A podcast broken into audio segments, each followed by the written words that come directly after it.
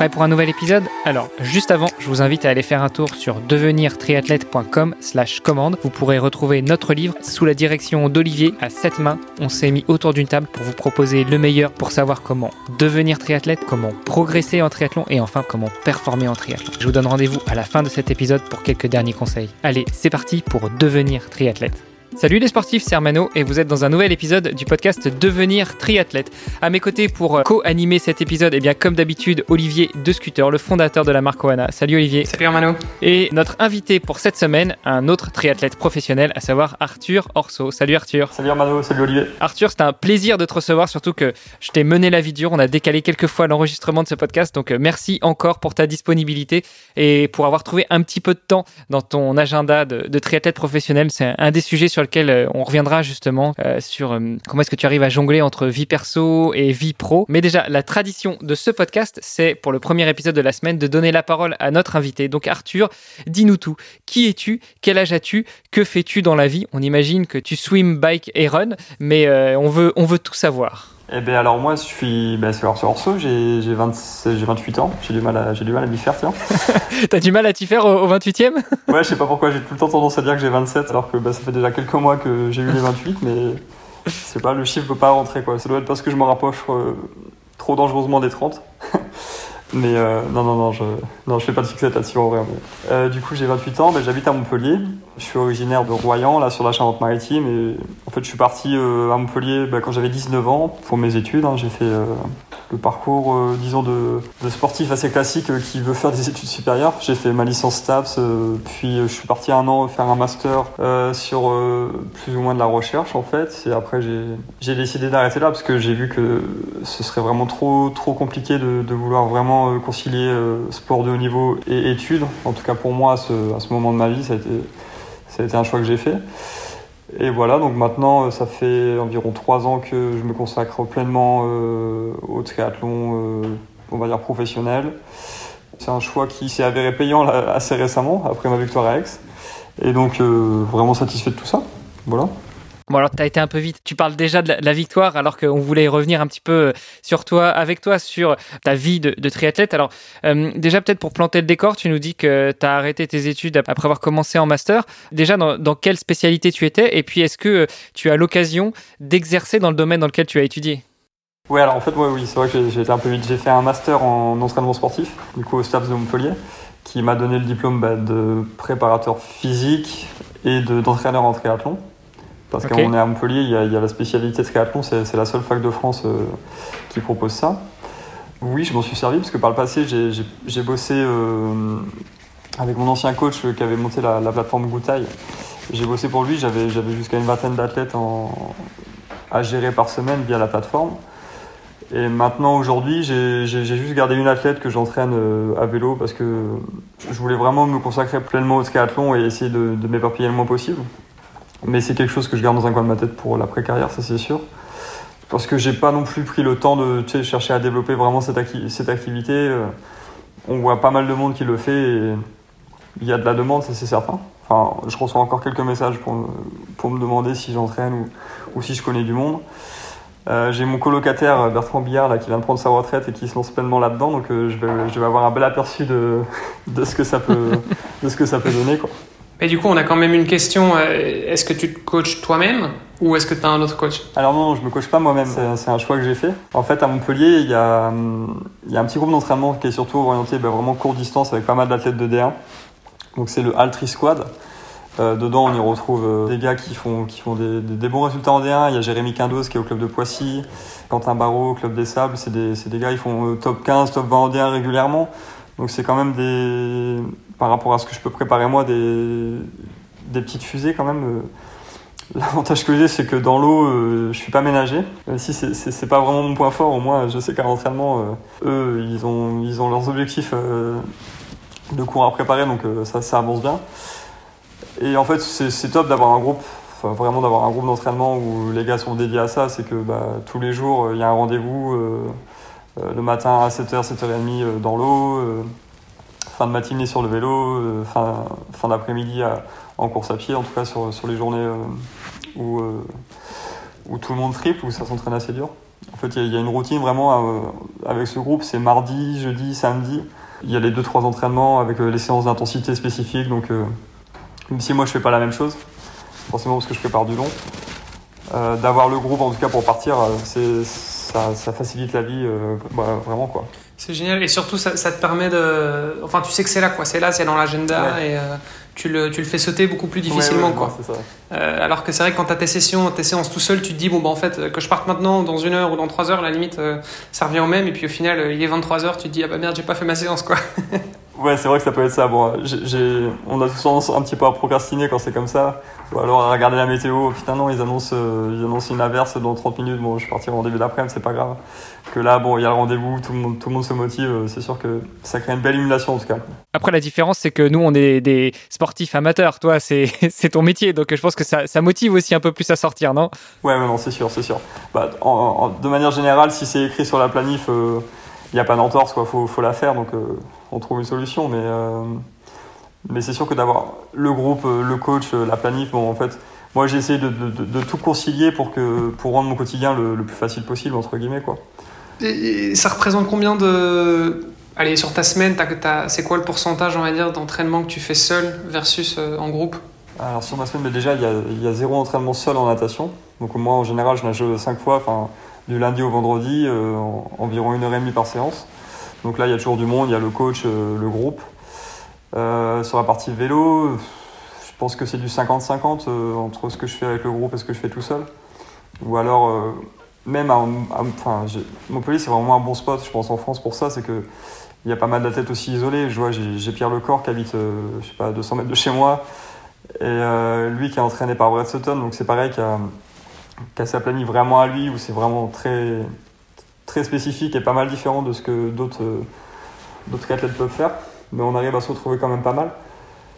Donc euh, au final, euh, ouais, moitié du temps seul à vélo, moitié du temps accompagné. Donc c'est sûr que ça facilite beaucoup, beaucoup les choses. Et en course à pied, à part sur les séances vraiment très spécifiques où je vais aller devoir manquiller 30 bornes parce que je veux préparer un Ironman, où là je suis sûr de ne pas avoir beaucoup de copains. Mais sinon, non, il y, y a toujours un peu de monde.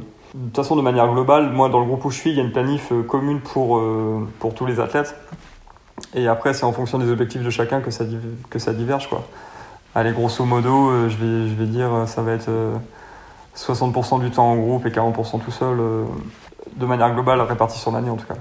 Bon, en tout cas, ça a l'air d'être un beau spot pour ça, Montpellier, comme tu dis. Euh, bon, déjà, il est, il est connu euh, en dehors du Krebs de Boulouris aussi, euh, qui, est, qui, est, pas mal connu en France. Mais, mais c'est vrai que quand ça te permet de faire, allez, 50 à 60%, voire même un peu plus, si on rentre le, le pourcentage dans l'eau dans tes entraînements accompagnés, en termes de, motivation et d'émulation, ça, ça doit être top quand même c'est essayer de tirer le, le, meilleur possible du groupe pour, pour ça en fait, pour cet aspect motivationnel parce que quand les journées dures commencent à s'enchaîner et que la fatigue euh, s'installe vraiment, bon, c'est là, que, là que ça compte le plus en fait. Euh, tout le monde sait s'entraîner euh, à la sortie de la coupure avec plein de jus et plein d'envie parce que ouais, la saison elle arrive, mais deux, trois mois après, quand, quand les semaines commencent à s'accumuler, que le temps est maussade et que il fait froid, même si je pense qu'on n'est pas les plus à plaindre à Montpellier, bah là c'est sûr que d'avoir le groupe en fait, c'est vraiment la, différence que ça fait. J'avais refait une année tout seul à, Royan, je sais plus, il y a 2-3 ans. Et là, pour le coup, j'étais vraiment tout seul, tout seul, parce que des collègues pour s'entraîner avec moi là-bas, euh, bah, il n'y en avait pas vraiment, à part le week-end, euh, les gens qui travaillaient. Quoi. Là, j'ai vu ce que c'était que de devoir se motiver vraiment à y aller euh, toute l'année. quoi. Pour revenir justement sur, euh, sur toi et sur ton historique, euh, on imagine que tu n'es pas arrivé comme ça du jour au lendemain à Montpellier. Tu nous as dit que euh, tu étais descendu à Montpellier pour tes études. Mais déjà, la, première question qu'on se pose très certainement toutes et tous, c'est comment est-ce que tu as découvert le sport et plus spécifiquement le triathlon? En fait, j'ai toujours fait du sport depuis tout petit. Hein. J'ai un petit peu tout essayé. Il n'y avait, y avait rien qui me convenait. Je sais plus combien j'ai eu de licences dans des fédérations différentes, mais je crois que c'était 6 ou 7. Euh, on avait fait le compte avant que je me mette euh, à l'âge de 12 ans euh, au, VTT. En fait, je faisais du BMX plus jeune, du canoë-kayak en même temps. et en fait, je me suis pris une belle, très belle gamelle à 12 ans en BMX où je me suis fracturé toute la partie inférieure de la face. Enfin, un, beau chantier, les, dents par terre ou, hmm. ou pas retrouvées d'ailleurs. euh, les mandibules cassées, mâchoire cassée, trauma crânien. Enfin, j'ai fait un petit séjour à l'hôpital derrière ça. Et du coup, là, ça, a enterré ma vie de, casse-cou. Et je me suis mis à un sport un petit peu moins risqué, on va dire. Je me suis mis au VTT juste après ça. Non, au VTT cross-country, mais ça me paraissait beaucoup moins. Parce que moi, je faisais de la rampe en fait. Donc sur la rampe, essayé de faire des figures. Enfin, je dis bien. Hein parce que ça s'est pas bien terminé. Mais ah, ça a dû être un beau soleil. Il y a personne qui t'a filmé justement. non, non, heureusement, heureusement. Ouais, c'était ça, c'était ça, c'était un transfert de rampe en fait où je me souviens, je suis passé d'une rampe arrondie à une rampe plate et il y avait, euh, il y avait, je sais pas, genre 2-3 euh, mètres entre les deux à passer. Enfin, c'était pas non plus foufou, mais quand on a 12 ans et qu'on fait 1 mètre, 1 euh, mètre 50, ça paraît haut. Enfin, dans mon souvenir en tout cas. Et euh, là, j'avais dû éviter quelqu'un au dernier moment, du coup j'ai pris la rampe de travers et j'avais rien pour me réceptionner. Et, donc je suis tombé comme j'ai pu, quoi. Mais pas de bol, ça a été le menton qui a touché le, bitume en premier. Et du coup, ouais, j'ai eu un bon 6 mois de convalescence après ça, avant de même pouvoir euh, reparler, je crois. Et je sais pas, il y avait une rando VTT organisée euh, dans le village d'à côté de chez moi. J'en parle rapidement avec mon père et, on se dit qu'on va la faire. Quoi. Attends, et ton père à ce moment-là, il te dit pas euh, non, non, mais toi tu, tu, vas aller jouer au golf quoi Non, même pas, c'est vrai. C'est vrai qu'il m'a plutôt même encouragé à le faire parce qu'en fait, il, il, était de ce coin-là, il, a grandi, il a grandi vers là-bas et il me disait Attends, je crois qu'il y a une forêt, euh, il y a des petits single tracks, euh, c'est super, bon, on l'a fait ensemble. À la base, je voulais le faire tout seul ce truc, je voulais le faire avec mon cousin, même tout seul, mais bon, il m'accompagne on le fait tous les deux et je me souviens, c'était, un départ assez tôt, un dimanche matin. Et euh, comme toutes les randos VTT souvent. Et, on se fait 30 bornes. Moi, j'avais plus de conditions physiques, j'étais pas monté sur un vélo depuis 6 mois. Et puis c'était du BMX, c'était, pas non plus ça. 30 bornes dans les marais avec du vent, euh, limite froid en plein été. Enfin, je me souviens, j'ai un souvenir du début vraiment horrible. Et là, j'étais prêt à rentrer parce que j'en pouvais plus. Et euh, le, parcours change soudainement pour aller justement dans la partie technique, les petits single track. Et euh, bon, on se regarde avec mon père, on, se dit que il avait un vague souvenir que par la forêt c'était plus rapide pour rentrer. Donc moi je le suis quoi, alors que c'était même pas le cas. Hein, mais au final je me retrouve à faire euh, bah, ça en plus et en fait euh, c'est là que je tombe amoureux du truc, c'est que c'était bah, comme on a tous pu faire un VTT dans les tout petits single track, des passages rapides un peu techniques. en fait je tombe vraiment amoureux du, du VTT à ce moment-là quoi. Et je me suis rajouté, euh, je sais plus, 20, bornes de plus de VTT euh, finalement pour finir la journée à 50 bornes. Euh, à 12 ans, je me suis, j'étais rentré complètement rincé, j'avais dormi tout le dimanche après.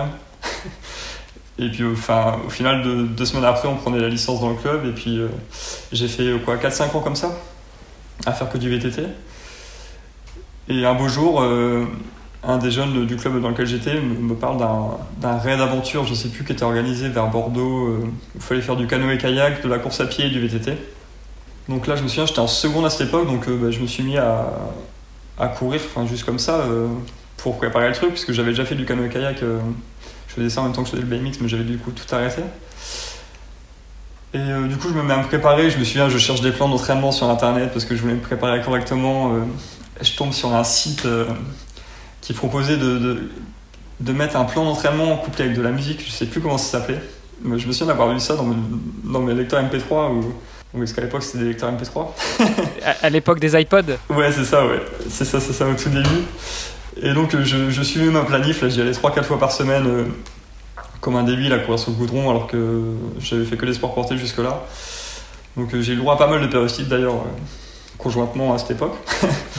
Et donc on prépare, euh, enfin je prépare quand même euh, cette épreuve et en fait euh, j'avais carrément adoré d'enchaîner canoë kayak, course à pied, VTT. Bon, il se trouve qu'on remporte l'épreuve en fait et du coup je pense que ça a pas mal participé au reste. Et donc, on, donc je prends un plaisir fou à faire ça et deux mois après il y avait le triathlon de Royan qui était organisé. donc bah, je prends mon petit dossard, je fais ça avec mon VTT et des pneus slick qu'on avait trouvé je sais même plus où. Et voilà, enfin, c'était parti tout simplement. Quoi. Je, fais, je fais mon premier triathlon et l'année d'après, euh, du coup, euh, je, ça tombait pour ma première.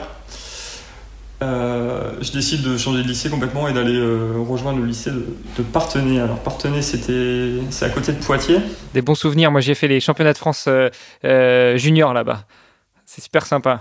Ouais, super sympa. Mais en fait, c'est un petit peu moins maintenant. Mais à l'époque, ils avaient un club, euh, c'était vraiment le gros club de la région en fait où j'étais, même c'était un gros club en France. Ils avaient euh, une équipe féminine en D1 et masculine en D1 aussi. Et c'était un des, un des seuls clubs avec Poissy, en tout cas, faire ça à cette époque de, de souvenirs, quoi. Et ça marchait vraiment bien.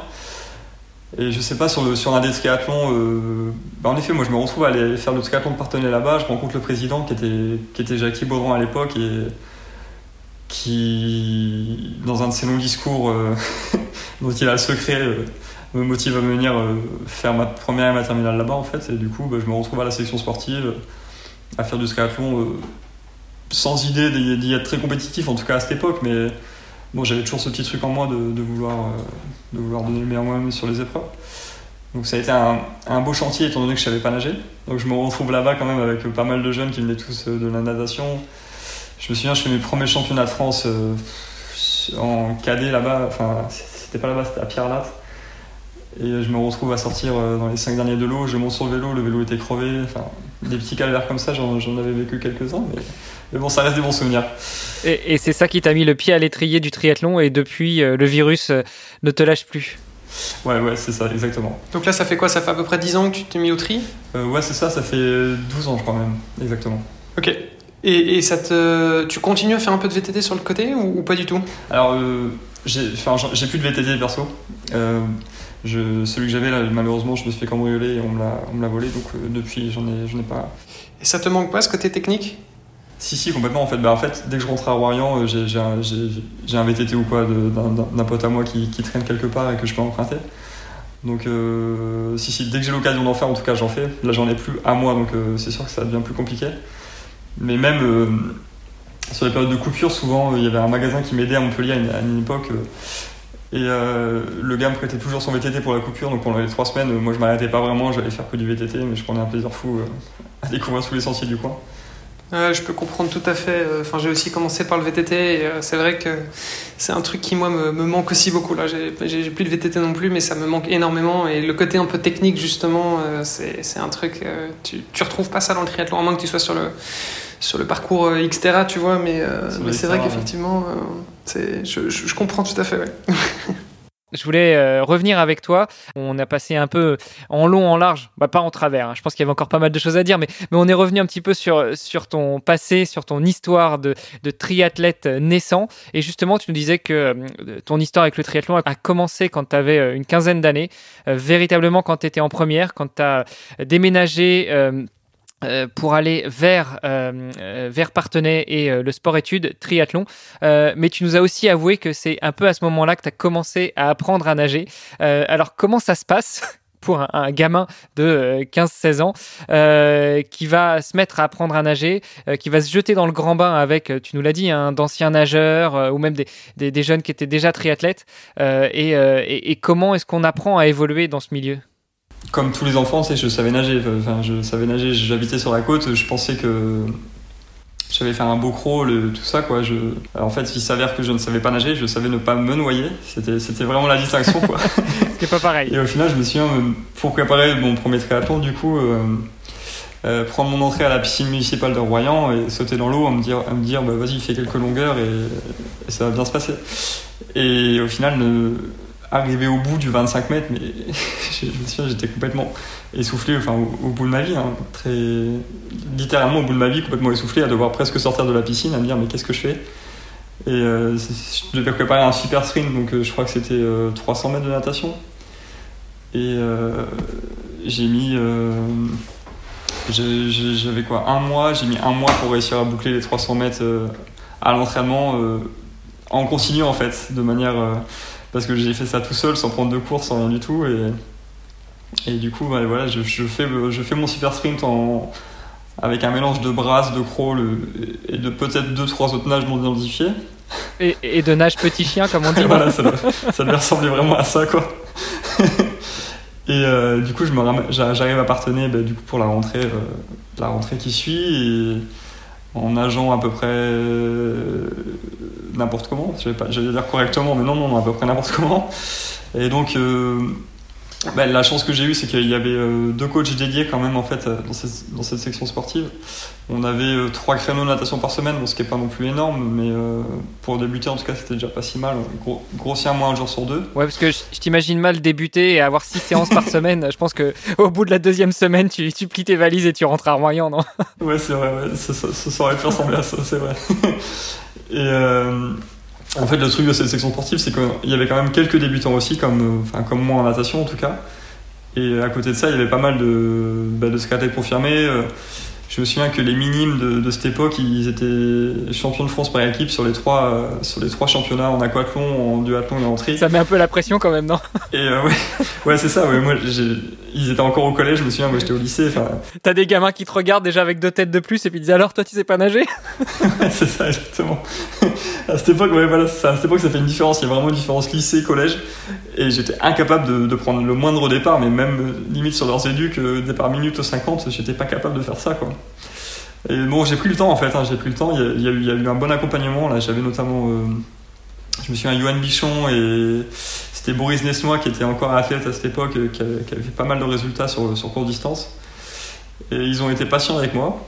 Et bon, petit à petit, en fait, on a mis les choses en place euh, pour bah, déjà réussir à garder la tête dans l'eau pour respirer, par exemple. Des, trucs bêtes, hein, mais, mais bon, tout le monde a débuté.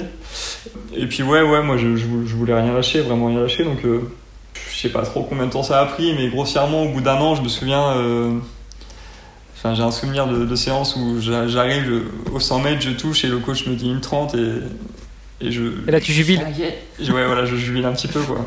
Parce que c'est la première fois qu'il y avait une 30 au 100 euh, sur une série, en, gros, quoi. Euh, ce qui est pas mal, c'est que ce podcast s'appelle Devenir triathlète, et du coup, euh, bah, tu donnes plein de tuyaux, pas forcément aux jeunes, mais, mais de manière générale à ceux qui nous écoutent et qui se poseraient encore la question comment devenir triathlète? En gros, tu leur dis déjà, bah, ne pas lâcher. Et puis, je pense que le premier objectif, c'est d'apprendre à nager correctement. Et la deuxième, ça va être ne pas lâcher, justement. Ouais, ouais, c'est ça, complètement. Complètement, dans tous les cas, c'est souvent l'embêtement de pas mal de triathlètes qui veulent, euh, pour le coup, comme tu dis, devenir triathlète. Enfin, tout le monde, beaucoup de monde fait du vélo ou court euh, de manière récréative et du coup, ça se passe très bien. Mais nager, faut, ça s'apprend, quoi. C'est clair et c'est important de l'entendre aussi de, de la bouche de, bah, de mecs comme toi qui, euh, qui sont partis effectivement de très loin et qui aujourd'hui euh, bah, performent euh, au, niveau, au niveau pro. Quoi. Donc, moi j'étais aussi un petit peu comme toi, hein. j'ai commencé le triathlon il y a quelques années. pareil, mes premières séances de natation, le coach m'a dit de mettre des palmes pour pouvoir suivre les autres. Quoi, tu vois Donc j'étais comme toi, j'arrivais, je faisais une longueur, j'étais essoufflé, j'en pouvais plus. j'ai cru que j'allais jamais y arriver. Et tu vois, le fait de, de dire, en fait non, je suis pas le seul, il y a d'autres mecs qui sont comme ça et c'est pas parce que tu pars de très loin et que tu n'es pas capable de performer par la suite. Donc, euh, donc non, non, c'est vachement important en fait d'entendre des, témoignages comme le tien. Quoi. Ouais, ouais, mais je pense qu'il y a pas mal de monde qui peut se retrouver là-dedans, c'est sûr. Mm. Enfin, moi, la chance que j'ai eue, c'est quand même d'avoir un, un, bon accompagnement dès le début. Et ça, c'est quelque chose que qu'il faut pas négliger, je pense, quand on essaie d'apprendre. En tout cas, c'est au moins, au moins d'avoir les bases, quoi. Parce qu'on va vite s'enfermer sinon sur une technique qui est pas bonne ou enfin pas optimale en tout cas et qui fait que on gagne du temps au début pour en perdre beaucoup par la suite en fait. Et donc euh, grossièrement se rapprocher de, quelqu'un qui, est, en mesure de, bien enseigner la natation, en tout cas sur les 2-3 premiers mois, c'est vraiment la, première chose à faire, en tout cas si on veut boucler un triathlon euh, à la fin d'une saison par exemple. Quoi. Alors justement, ton, toi, euh, dans ton histoire, la première chose que tu as fait, bah, ça a été de, déjà, ça a été de faire un premier triathlon, puis un deuxième, euh, de rejoindre ce sport-études. Euh, tu nous as dit, tu as pris un peu de temps, tu as pris peut-être une année pour vraiment bien maîtriser l'élément aquatique. en parallèle, est-ce que dans ce, sport-études appartenait, vous aviez aussi beaucoup de séances de natation et de course à pied? Moi, je, je sais que, alors je sais pas si notre histoire se rapproche un peu, mais déjà, je suis un peu plus vieux que toi, mais c'est vrai que j'ai découvert le triathlon à 16 ans et à 17, euh, j'ai demandé à mes parents pour aller justement rejoindre le sport-études de Partenay. Malheureusement, eux m'ont dit non, mais sinon, euh, j'aurais pu faire partie des alumni euh, et peut-être peut-être t'entraîner aussi. Bon, malheureusement, c'était pas le cas. Bref, moi, j'avais bien aimé justement cette, bah, cet aspect sport-études et donc cette alternance entre études euh, et, sport. Comment est-ce que euh, tu trouvais la balance? Est-ce que tu étais accompagné par ça, euh, enfin dans ça par la structure du collège, du lycée plutôt, ou est-ce que c'était à toi de, te débrouiller un petit peu? Alors en fait moi déjà vu que j'habite, enfin mes parents étaient toujours du côté de Royan quand, pendant que j'étais là-bas, donc j'étais pensionnaire complet, j'étais à l'internat, donc c'était des règles assez, strictes en tout cas au niveau des, des horaires. il y avait vraiment des groupes d'études à respecter tous les soirs après le, après, après les, cours, il y avait une heure d'études obligatoire. Et en général, ils remettaient une heure d'études obligatoire, je sais plus, je crois que c'était après, le, après le, repas. Et nous, du coup, on avait quand même des, aménagements un peu spéciaux, mais c'était assez limité. Ça restait vraiment plus euh, études sport que sport études, en fait. j'étais dans une classe où, où il y avait, j'étais quasiment un des seuls sportifs. c'était pas un, un sport à proprement parler comme on peut avoir au Krebs, où les athlètes qui y sont sont dans des classes vraiment aménagées avec que des étudiants du Krebs ont certains cours qui, sautent entre guillemets pour avoir des, du rattrapage avec le CNED où ils passent du, coup deux fois moins de temps parce qu'ils ont un prof dédié à ça. Donc là-bas, non, c'était vraiment euh, une classe normale en fait avec juste euh, deux trois euh, deux trois aménagements d'emploi du temps faits pour que nous ce soit plus simple d'aller aux entraînements. Mais de mon souvenir, moi je me, enfin, je me souviens en tout cas à cette époque, c'est que je trouvais que c'était quand même vraiment light. en gros, on avait un entraînement par jour et les études alors que dans un sport études, ils ont au moins du bi-quotidien. Et euh, de mémoire, c'était euh, une séance de course à pied le lundi soir, le mardi soir on nageait, le mercredi on ah si on faisait du bi-quotidien le mercredi, on nageait puis on avait vélo le mercredi après-midi. Parce que le mercredi c'est la journée des enfants en France, il euh, n'y a, pas cours le mercredi ou au moins le mercredi après-midi. voilà c'est ça, on avait cours le mercredi matin. Je me souviens que la, euh, enfin, ça sonnait à midi 5, je crois, il fallait qu'on soit à midi 15 dans l'eau, la piscine était à 800 mètres, c'était la course toujours pour, pour être alors dans l'eau, mais vu qu'il y avait qu'une heure de créneau, moi je voulais pas louper une minute, donc euh, je faisais tout, je, préparais mon sac, je me souviens juste avant la sonnerie, j'étais le premier à être parti, quoi. Et de nouveau un entraînement le, de course à pied le jeudi, et le vendredi entre midi et deux, on nageait, et voilà. Du coup, souvent le, le week-end, je me mettais de bons entraînements parce que je jugeais que c'était trop léger. oui, le, le, samedi, je nageais deux fois. J'avais la possibilité de nager deux fois à Royan parce que en même temps, je passais le BNSSA. Donc il y avait un entraînement obligatoire le, samedi soir. Et je pouvais nager avec le club de triathlon de Royan parce que mon père était du coup licencié là-bas, il s'était mis retiré en même temps que moi. Donc bon, je me débrouillais pour me rajouter deux séances de natation le, le samedi. Ce qui n'était pas une bonne idée, hein, avec du recul, mais, mais bon, je, voulais à tout prix euh, progresser le plus rapidement possible, mais ça, a pris plus de temps que, que ce que j'espérais en tout cas. ouais, ça a payé, ouais, ce que j'allais dire. C'était peut-être pas une bonne idée à, euh, à, première vue, mais finalement, euh, ça a, ça a dû t'aider quand même hein, d'un point de vue technique et puis d'un point de vue acceptation de la charge, non? Peut-être, ouais, peut-être au niveau de la charge plus que de la technique, parce que je, me retrouvais à renager le samedi soir, mais j'avais pas la caisse du tout pour supporter ça, en fait, je me souviens. Et je, me faisais vivre des petits enfers, à vrai dire, mais bon, bon j'étais dans l'eau. Et c'est vrai que dans tous les cas, du temps passé dans l'eau, à partir du moment où la base technique est, est correcte, je pense que c'est toujours du temps. Du temps oui, c'est ça, c'est pas comme si. Enfin, c'est pas comme en course à pied, quoi, tu vois, où euh, tu as un côté un peu traumatisant, où tu risques euh, la blessure, bon, a priori, en natation, euh, à moins de vraiment trop. Enfin, faut y aller, quoi, pour te blesser en natation. Ouais, ouais, c'est vrai, c'est vrai. Non, ouais, c'est vrai que quand tu vois que les meilleurs nageurs à 12 ans, 12-13 ans, ils commencent déjà à faire du but quotidien. Euh. Moi, je me souviens d'un stage à Font-Romeu que j'avais organisé avec un copain en 2008, donc ça remonte déjà. Hein. Euh, et il y avait, euh, il y avait l'équipe de France junior qui était en stage en même temps que nous. Les mecs nageaient 20 km par jour. On a de la marge. Hein. Bon, c'était l'équipe de France natation, hein, mais. Moi qui suis content de moi quand je fais 3 km. euh, ok, donc euh, ton histoire avec le triathlon démarre vraiment avec ce sport-études. Euh, tu nous as dit que tu, rajoutais, tu, débrouillais pour rajouter un peu de natation le dimanche, le, samedi, pardon, pour, pour pouvoir progresser. Et le dimanche, justement, c'était sortie longue en vélo et en course à pied avec papa? Ouais, voilà, exactement. Il y avait le club de tri de Royan, du coup, qui faisait sa sortie longue. Euh, donc ouais, en gros, j'avais pas complètement raccroché encore avec le VTT non plus, donc j'allais participer à quelques randos à droite à gauche euh, de temps en temps, ou alors la sortie longue avec le club de tri de Royan. C'est marrant parce que il y a un des en France qui s'appelle Stéphane Garcia qui, qui, était président, il me semble, du club à l'époque, et donc euh, ils me voyaient arriver comme ça. Euh, et, eux, en fait, le, dimanche, c'était vraiment leur sortie où, tu sais, ils se faisaient des séries, des relais, des trucs comme ça, et j'essayais de me greffer. Et je sais pas pourquoi, dans ma tête, j'avais l'impression qu'ils voulaient tous me faire sauter, je sais pas pourquoi. et on en a reparlé, là, il y a deux semaines. Euh, il y a deux semaines, il m'a reparlé de ça. Euh, du coup, à, à, ben, à Aix, là, comme il était speaker, ça lui est revenu, enfin, du coup un bon souvenir. C'est, des bons souvenirs tout ça, c'est des bons souvenirs. Et donc c'était le cas, ils essayaient de te faire sauter ou pas Moi je pense que oui, mais personne ne voudra jamais l'avouer. non mais parce que c'est vrai qu'il y a un truc, et je crois que c'est vraiment un truc qui est propre aux cyclistes quoi. Il y a, il y a un espèce de, je sais pas, le cycliste il a un petit ego comme ça, où euh, quand t'as un petit nouveau qui débarque dans la bande ou quoi, faut, ou alors si toi t'es le petit nouveau, t'as, il faut que tu fasses tes preuves entre guillemets quoi, tu vois. je sais pas si, si, vous, si vous me rejoignez, mais... Euh, et puis un petit cadet qui arrive comme ça, euh, sorti nulle part, ça ne veut pas leur faire non plus je pense. Ouais. Va, falloir lui apprendre comment ça marche chez nous. On est d'accord. Même si c'est toujours dans la bienveillance, hein, mais, euh, mais c'est vrai qu'il y a toujours ce petit côté de ah, tiens, vas-y, euh, c'est qui qui va arriver en haut de la côte, tu vois Oui, oui, c'est ça, exactement. Ouais. Non, c'était carrément dans la bienveillance, mais, mais j'avais le sentiment, enfin, mon sentiment c'était vraiment que à chaque fois, je prenais mon relais et celui qui passait derrière moi, il allait appuyer encore vraiment plus que le relais qui, qui, qui était censé être pris, quoi.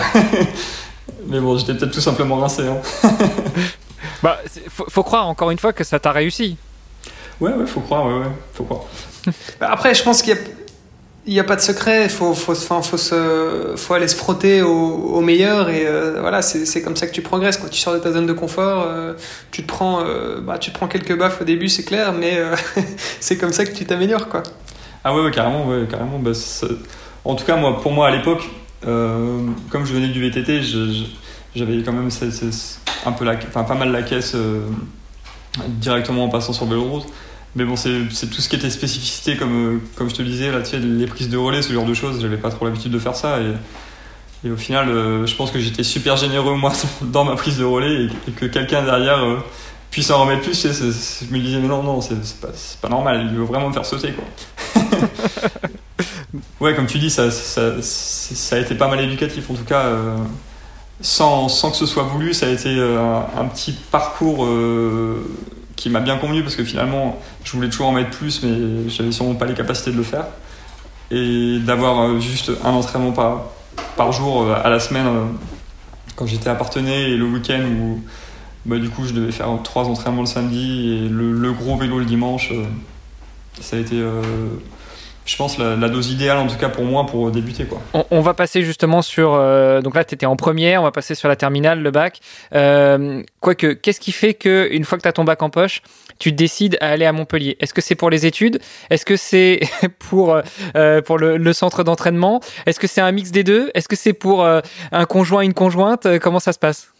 Alors, bah, tu as, as, trouvé un bon truc à dire encore. En fait. J'étais carrément mordu par le virus du triathlon bah, dès, la première et la terminale. Hein. Mais euh, je, je, faisais aucun résultat parce que chez les jeunes, c'est que du sprint en drafting. Et en nageant comme je nageais, j'avais vraiment pas la possibilité de poser bien, bien le vélo et pouvoir m'exprimer en course à pied. Quoi. Donc, euh, j'ai pas fait de résultats jeunes, mais j'avais ce petit truc dans un coin de ma tête de me dire euh, Ah, quand même, je pense qu'il y, y, a un truc à faire, ça, ça me plaît bien. quoi. Donc euh, ce que j'ai fait, c'est que j'hésitais vraiment entre faire des, études euh, vraiment poussées. Euh, j'avais pas mal envie d'aller faire médecine, en vrai dire. Ok. Ou me dire, bon, bah, peut-être que tu fais des études un peu moins, un peu moins compliquées, mais tu pourras, tu pourras vraiment faire du triathlon à côté et continuer de t'épanouir dedans et voir jusqu'où ça peut aller, quoi. Et comme j'avais pas me décider, je suis parti en, en Australie, en fait. truc classique, quoi. Et le truc, c'est que là-bas, le triathlon, euh, c'est quand même euh, pas un sport national, mais pas loin, quoi. Bah, en Australie, t'as le rugby et puis t'as, et puis as le triathlon. Ouais, ouais, c'est ça. Ah. Et en fait, j'ai rencontré des gens vraiment super et qui m'ont encore plus donné envie de, de me lancer à fond là-dedans. Et donc, bon, je suis pas allé pour rien non plus. Hein. J'ai, un peu travaillé, je m'étais payé des cours d'anglais pour euh, essayer de revenir, de revenir bilingue, quoi. Et que ce soit un plus pour moi pour mes études par la suite. Et du coup, j'ai atterri à Sydney au début, j'ai fait 2-3 mois là-bas, puis j'ai voulu aller voir un petit peu ailleurs comment ça se passait euh, pour pas rester qu'à Sydney, d'autant qu'il en fait, il y, a, beaucoup, beaucoup de Français à Sydney. Je me retrouvais tous les jours à parler euh, la moitié de la journée en français. Ça a dû quand même aussi euh, impacter un petit peu ton, ton statut de, triathlète quand on foule des terres qui vont devenir ou qui ont été des terres de triathlon. Ouais, ouais, non, complètement, complètement. d'autant qu'il y avait la WTS à l'époque à Sydney qui était, qui était, là, qui était là-dessus sur le parcours des, des JO. Et euh, ben, en plein. Enfin, quand, j'étais à Sydney, il y a eu le triathlon. J'ai pas pu vraiment voir parce qu'il fallait des accès et tout, mais j'ai vu ça euh, de loin en tout cas.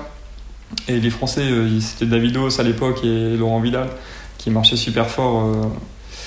J'étais carrément fan de, Laurent Vidal d'ailleurs. Enfin, je le trouvais vachement inspirant ce gars sur, sur sa, son approche et son éthique et même ses résultats, enfin, il se donnait les moyens de, de performer et c'est bah, c'est ce qu'il a fait quoi. Et du coup, euh, du coup, du coup, euh, bah, en fait, la mentalité là-bas est pas mal différente de celle en France. Euh, tout le monde, enfin, en tout cas, les personnes que je côtoyais, tout le monde faisait du sport avant le boulot. C'est un, un, rythme qui est différent. Le soleil est levé super tôt.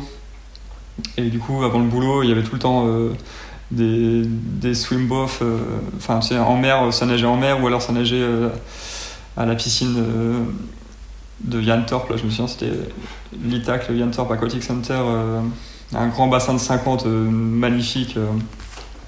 donc je m'étais greffé un petit groupe d'entraînement comme ça. Et je sais pas, enfin, je, le, gars, en, l'espace de 2-3 mois, j'avais jamais nagé autant de ma vie en fait. Il m'avait fait progresser de dingue. Et, euh, et du coup, je prenais un plaisir fou à nager en fait. Et je pense que ça, ça a pas mal participé au fait que j'ai persévéré comme ça par la suite parce que il m'a, en tout cas, dans son discours, il m'a. Il, était persuadé que j'avais des capacités pour, pour réussir. Il, me voyait rouler, euh, il voyait que ça marchait bien en course à pied. Euh, j'allais faire les séances avec le groupe, je faisais tout. Je savais même pas ce que je faisais, à vrai dire. Au début, Est-ce que là, tu avais l'impression que la seule chose qu'il cherchait, c'était à te faire péter ou, ou plus du tout? Non, là, pour le coup, plus du tout. Mais, euh, mais c'était. Hum, étant donné que je comprenais pas tout au début, je me souviens, je suivais des fois, je comprenais pas l'entraînement. Il y a des, des, trucs assez tirés par les cheveux quand même. Et euh, puis je lâchais rien, je sais pas, enfin, on discutait pas mal et et, moi, j'étais vraiment pas sûr de, que par la suite, j'allais tenter d'être triathlète pro. Quoi. Mais, euh, mais ce premier contact, en tout cas, il m'a un petit peu aussi euh, bah, donné l'envie de, de, persévérer et de me dire, ouais, il y, a quand même sûrement quelque chose à faire sans, sans, parler de capacité physique ou quoi, mais en tout cas, j'y prends beaucoup de plaisir, donc autant, autant persévérer. Quoi. Ok, et du coup, c'est de là que tu t'es dit, bon, bah voilà, euh, une année de césure en Australie, maintenant je sais ce que je veux faire, euh, je veux rejoindre un. Enfin, faire des études dans le sport et euh, mixer tout ça avec le triathlon. Oui, voilà, c'est ça, exactement. Là, ça, là au moins, j'étais sûr que ce serait pas le mauvais choix, en tout cas ce serait un, choix que j'assume et que je prends pleinement et que, que, que je vais essayer d'embrasser. Quoi. Faut croire que l'Australie est révélateur de, de talent, euh, souvent c'est, un peu un classique euh, de je sais pas quoi faire, je vais en Australie et puis je trouve ma voie. Donc, euh. donc tu nous l'as dit, tu reviens après une année de césure en Australie en France, tu choisis Montpellier pour t'installer, pour mener de front études et commencer euh, une vie de triathlète professionnel. Alors justement, comment est-ce que tu décides euh, Est-ce que c'est c'est plutôt euh, la vie de triathlète professionnel qui vient à toi ou c'est toi qui te dis tiens je vais me lancer aussi à fond là-dedans et puis on va voir ce que ça donne?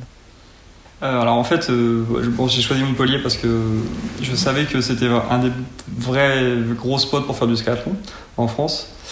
Euh, j'avais pas trop idée de comment ça allait se dérouler une fois là-bas, mais en tout cas, euh, moi j'étais déjà venu deux trois fois plus jeune dans la ville et j'avais vraiment adoré, donc j'étais vraiment confiant sur mon choix que Montpellier ce serait la ville pour se faire ça quoi.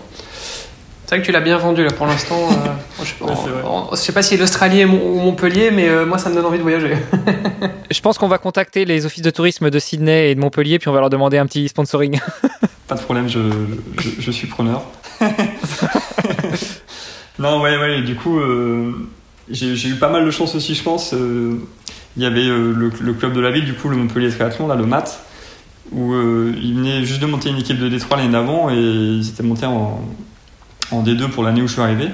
Du coup, il y avait vraiment un groupe de performance qui se montait dans, dans ce club-là, là, où on s'est retrouvé à avec euh, pas mal de collègues à moi qui font toujours du triathlon. Euh, il y avait, je me souviens Antoine Muller, qui est, un, de mes super potes euh, que j'ai rencontré du coup ici, qui, faisait comme moi, qui, était, qui était vraiment de la même année, mais du coup en deuxième année de SAPS, comme il n'avait pas pris la petite année. Qui serait pas par hasard le frère de Mathieu Muller qu'on a déjà reçu sur ce podcast? Voilà, exactement. c'est un, un, des trois de la fratrie. du coup, c'est le, le, plus grand. Antoine. Il y avait un, un, autre jeune, Thomas Défense, qui était, qui était vraiment vraiment super doué, qui lui avait, avait fait des podiums nationaux chez les jeunes, euh, du coup qui était aussi avec nous dans ce groupe-là. Et puis un, un, coach en fait qui était super dédié, euh, qui entraîne toujours euh, ce, ce, petit groupe élite à Montpellier, du Montpellier Triathlon. C'était Romain Bresson qui, a, monté ça. Et du coup, en fait, j'ai eu la chance d'arriver là-dedans directement et de me retrouver avec ben, une possibilité de m'entraîner vraiment, vraiment top. On avait à l'époque, c'était juste 4, enfin, 4 à 5 entraînements en natation d'une heure et demie, c'était quasiment tous les matins avant, avant les cours.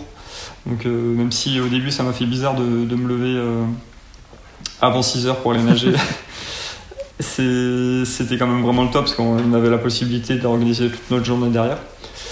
Et du coup, euh, bah en fait, année après année, dans ce petit groupe, j'ai fait qu'évoluer en préparant bah, au début vraiment que de la courte distance. Donc il y a eu deux années en, en D2 Puis après, on est monté en première division. Donc moi, j'ai refait deux années en première division avant de basculer vers le long.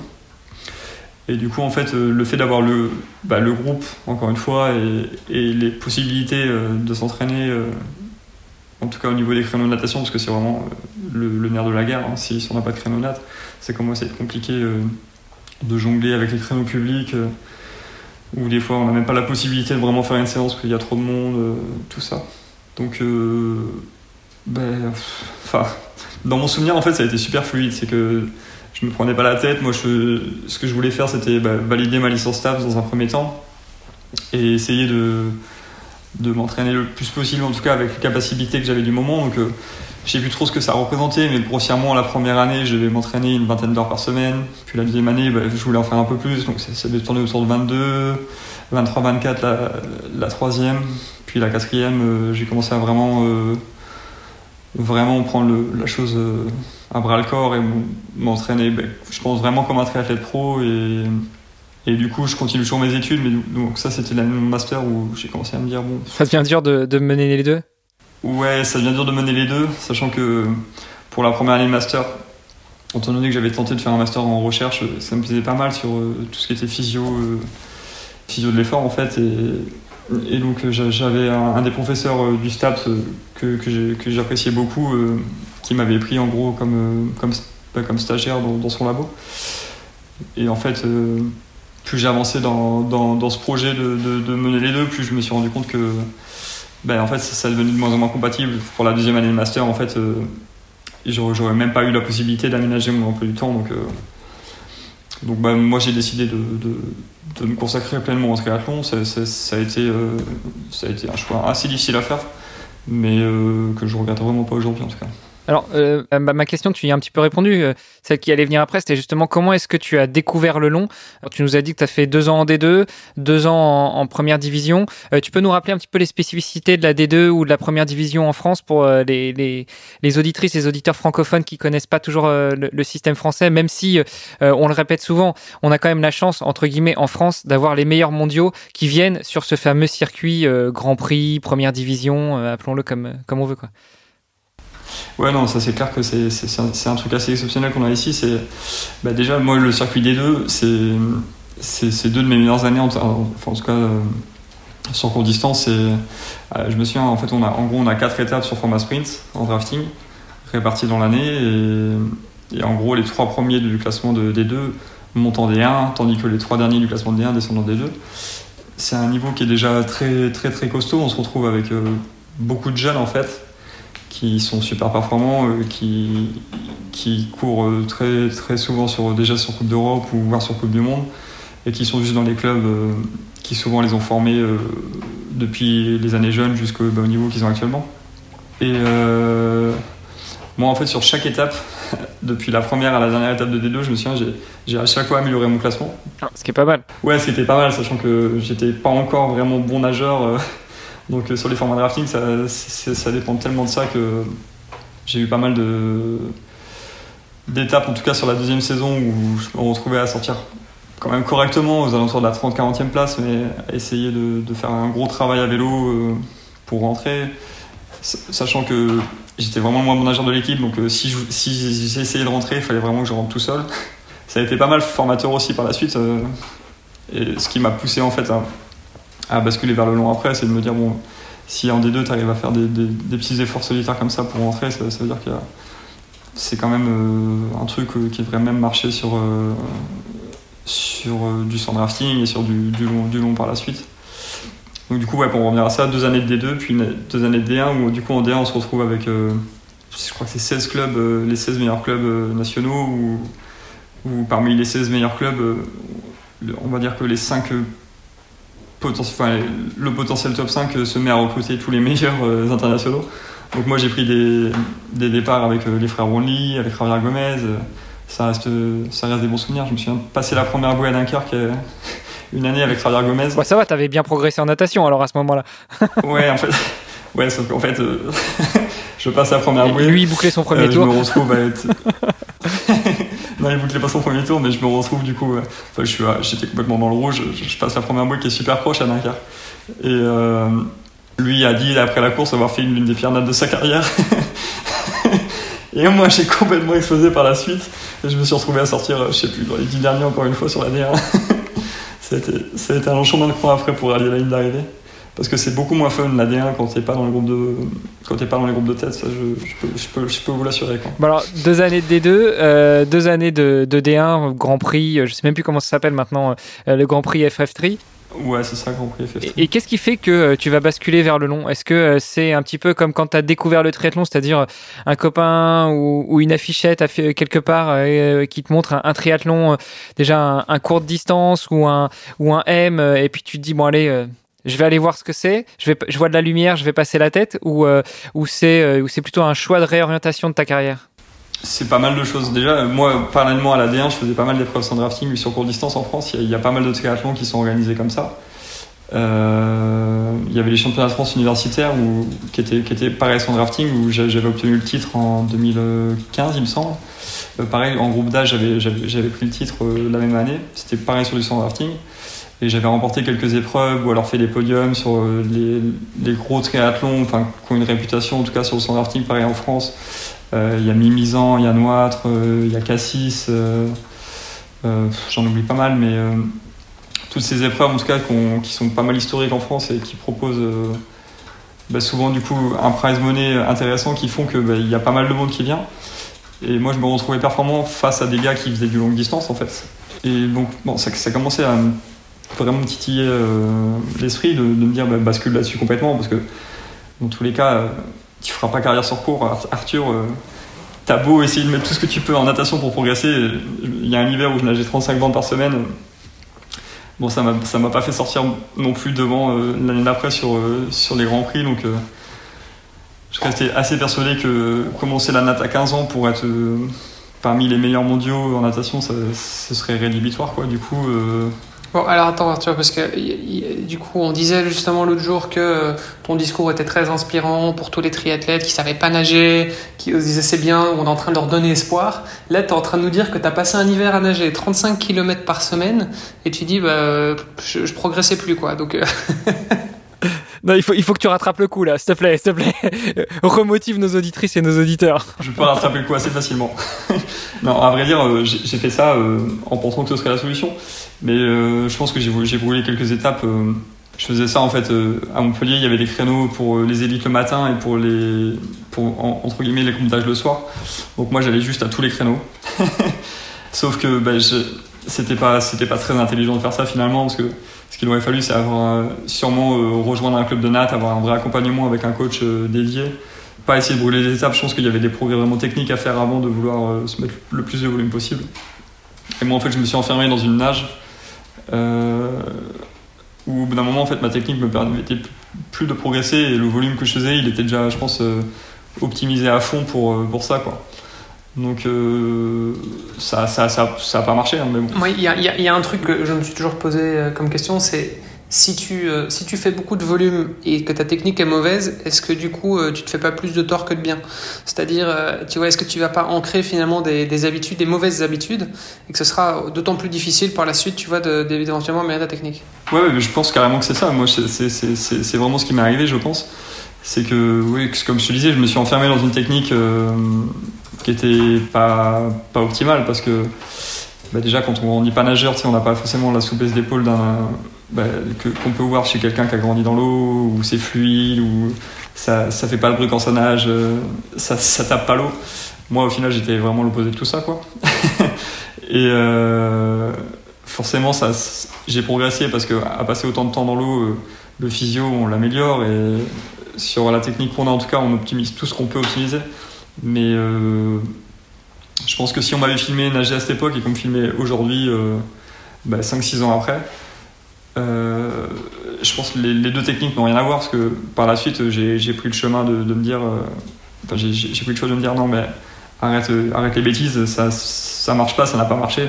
Enfin en fait j'ai progressé peut-être les deux trois premières semaines je me souviens et après c'était euh, niveau même palier tout le temps. Et moi par la suite en fait j'ai arrêté de nager avec un, groupe de tri pour rejoindre un club de nat où on a repris les choses avec le coach au niveau technique et tout. Et je fais quasiment que ça depuis. Et j'ai quand même le sentiment de progresser euh, d'année en année, même si Il y a eu quelques galères ces derniers temps qui ont fait que j'ai plus la caisse nécessaire maintenant pour m'exprimer en eau libre. Mais bon, ça, je devrais être capable de rattraper le coup par la suite. Mais tout ça pour dire, ouais, euh, je pense qu'il faut carrément placer technique à mon volume en natation, ça c'est c'est essentiel. Bah, je pense que c'est pas que en natation, hein. dans les trois sports, mais principalement en natation où effectivement la, technique euh, va être maîtresse de beaucoup de choses et notamment euh, bah, c'est quand même la première épreuve de, du triathlon et donc euh, se fatiguer entre guillemets inutilement avec une technique qui est pas tout à fait optimale, ça peut gréver tes chances pour la suite. Ouais, carrément, carrément. On perd plus de temps à vouloir se battre avec l'eau qu'à vouloir être relâché fluide ou. Enfin, il y, a pas mal de choses comme ça, des, même d'exercices techniques à faire tout bête, mais par exemple, essayer de nager relâché sur un 50 mètres euh, et essayer de nager bras tendu euh, ou je sais pas en étant, en étant crispé, on se rend compte que on va beaucoup plus forcer pour nager le même temps euh, sur le bras tendu que sur le relâché, enfin des choses comme ça en fait. ça veut vraiment dire que pour moi la natation, enfin faut avant tout essayer d'être relâché quoi. et et par la suite essayer de bosser là-dessus quoi. Mais bon moi j'ai pris pas mal de temps à faire les choses à l'inverse quoi. Justement, tu as pris pas mal de temps à faire les choses à l'inverse. Euh, malgré tout, tu as pris ce virage de passer du très court au peut-être un peu moins court et après bifurquer vers le long. J'avais quand même une question que euh, finalement, tu as été relativement guidé euh, dans ton parcours de, découverte du triathlon. depuis, depuis tes premiers triathlons jusqu'au sport-études, jusque après ta découverte vraiment de ce que c'était le triathlon quand tu étais en Australie, puis quand tu es revenu en France, que tu as intégré STAPS et que tu as mêlé un petit peu les deux.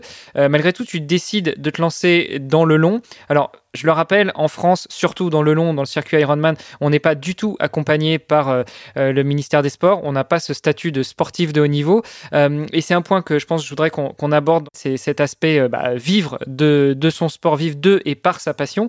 Qu'est-ce qui fait que tu as vraiment eu ce déclic? Tu t'es dit, un, déjà d'un point de vue sportif, oui, je vais y aller, je vais aller voir ce que ça donne, je vais aller regarder, il y a de la lumière qui passe à travers la fenêtre, je vais aller ouvrir la fenêtre, voir ce que ça donne. Et puis, deux, est-ce que tu t'es posé la question de, vivre de tes revenus? Justement euh, issus du sport ou autre euh Ouais, ouais, complètement. Bah, en fait, euh, en effet, il y, a quand même eu un petit déclic. Il y a eu une épreuve notamment que je suis allé faire avec bah, Bertrand Billard, qui qu'on salue et puis qu'on peut saluer, qu'on peut saluer. je sais pas s'il nous entend, mais en tout cas on le salue. Et que alors il vous entend pas, mais il vous salue en tout cas, ouais. Ça va cool.